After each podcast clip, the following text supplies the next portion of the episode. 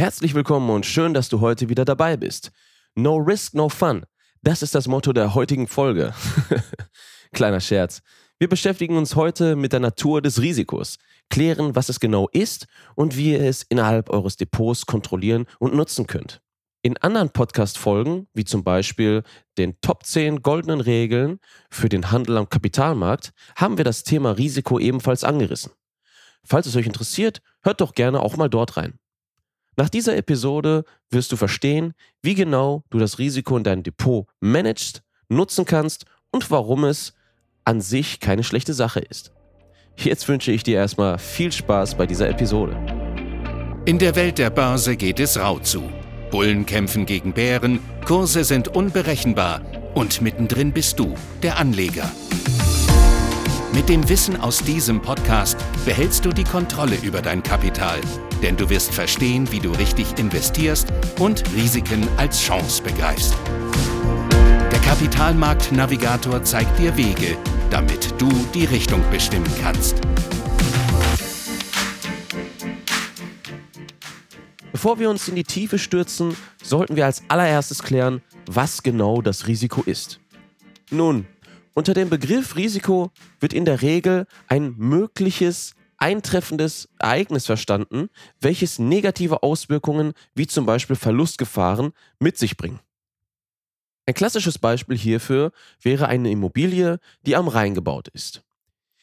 Hier ist natürlich der Vorteil, dass die Immobilie in einer teuren Lage gebaut wird, im Wert steigt und man diese in Zukunft teurer weiterverkaufen kann.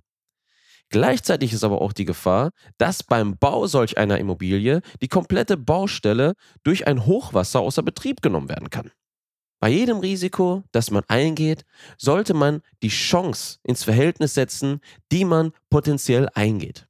Die Kennzahl, die in diesem Zusammenhang relevant ist, ist das Chancen-Risiko-Verhältnis. Vor jedem Investment ist es also unabdingbar, die einzelnen Risiken zu identifizieren. Es gibt vier wesentliche Parameter, auf die du achten kannst. Der erste Punkt ist der Kontext zu meinem Investment gegeben, sprich beeinflusst das Risiko mein Investment. Der zweite Punkt ist die zeitliche Ebene, die Eintrittsebene. Hat das Risiko eine Relevanz auf mein Projekt, auf mein Investment oder ist es etwas, das mich gefährdet und vielleicht in 50, 60 Jahren relevant ist? Die Auswirkung des Risikos im Allgemeinen.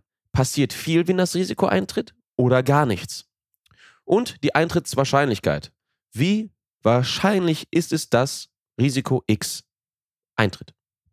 Damit wir uns das ein bisschen besser vorstellen können, spielen wir das Ganze mal anhand von zwei Beispielen durch. Bleiben wir bei unserem Beispiel vom Anfang, dem Haus am Rhein. Jetzt gehen wir mal davon aus, dass ein Gewitter innerhalb der nächsten Woche angesagt wird. Hochwassergefahr, in allen Medien, Schlagzeilen überall. Was ist jetzt mit dem Risiko? Der Kontext zu meinem Investment ist gegeben, da das Ganze an dem Ort passiert, wo ich baue. Eintrittsebene ist auch sehr nah, dementsprechend muss schnell gehandelt werden. Innerhalb der nächsten Woche.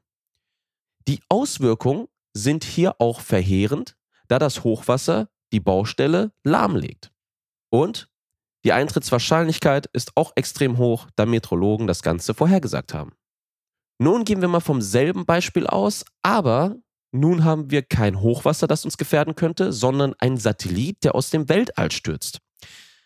So, was ist mit dem Kontext zum Investment? Nun, der ist gegeben, denn wenn der Satellit auf das Haus oder die Baustelle ähm, runterfallen, haben wir definitiv verheerende Schäden, die auch extrem teuer sind.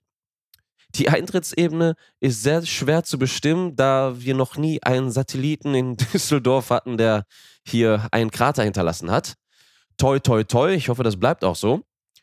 Die Auswirkungen wären verheerend. Da brauchen wir, glaube ich, nicht drüber zu diskutieren. Ein Satellit würde, wie gesagt, einen Krater hinterlassen. Und die Eintrittswahrscheinlichkeit ist extrem gering, das Ganze nicht unbedingt innerhalb der nächsten Jahre, Jahrzehnte, Jahrhunderte passieren wird. Nach erfolgreicher Identifikation des Risikos ist es wichtig, dies auch zu steuern. Hierfür gibt es verschiedene Möglichkeiten. Zum einen hätten wir die Reduzierung des Risikos. Beispielsweise wäre dies innerhalb des Depots dadurch gegeben, dass man eine klare Portfolioaufteilung und eine vernünftige Diversifikation hat. Eine weitere Methode für die Reduzierung des Risikos wäre beispielsweise auch innerhalb des Depots die 1%-Regel. Da man hier innerhalb des Tradings seine möglichen Verluste besser im Überblick behält und praktisch 100 Verluste mit seinem Eigenkapital eingehen könnte, bis alles verloren wäre. Wenn man eine vernünftige Strategie hat, sollte dies nicht eintreffen. Eine Beispielrechnung für die 1%-Regel wäre beispielsweise, wir haben eine Depotgröße von 50.000 Euro, eine Trading-Position von 5.000 Euro und eine Stop-Loss-Marke bei 10%. Der maximale Verlust, der hier eingegangen wird, sind 500 Euro. Sprich, 1% des Eigenkapitals ist im Risiko. Der Übertrag des Risikos wäre ein weiterer Mechanismus. Bei dieser Steuerungsmethode spricht man auch davon, dass sie einen versichernden Charakter hat. Im Börsenkontext können hier als Platzhalter Derivate wie zum Beispiel Optionen dienen. Eine weitere Steuerungsmethode ist die Vermeidung des Risikos. Man kann natürlich auch auf ein Investment verzichten, wenn das eventuelle Risiko viel höher ist als die Chance. Risiken, die im Zusammenhang mit den Börsen eine große Relevanz haben, sind unter anderem das psychologische Risiko. Da verweise ich auch nochmal auf die Folge mit den zehn goldenen Regeln für den Handel am Kapitalmarkt. Das ähm, Marktrisiko, das beispielsweise äh, Spekulationsblasen oder gestörte Entwicklung von Angebot und Nachfrage die äh, Kursentwicklung beeinflussen können.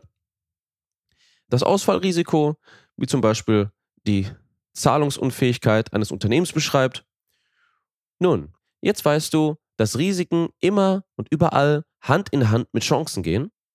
Nur weil ein Risiko große Auswirkungen auf das Investment haben kann, heißt es nicht, dass es auch so passieren muss.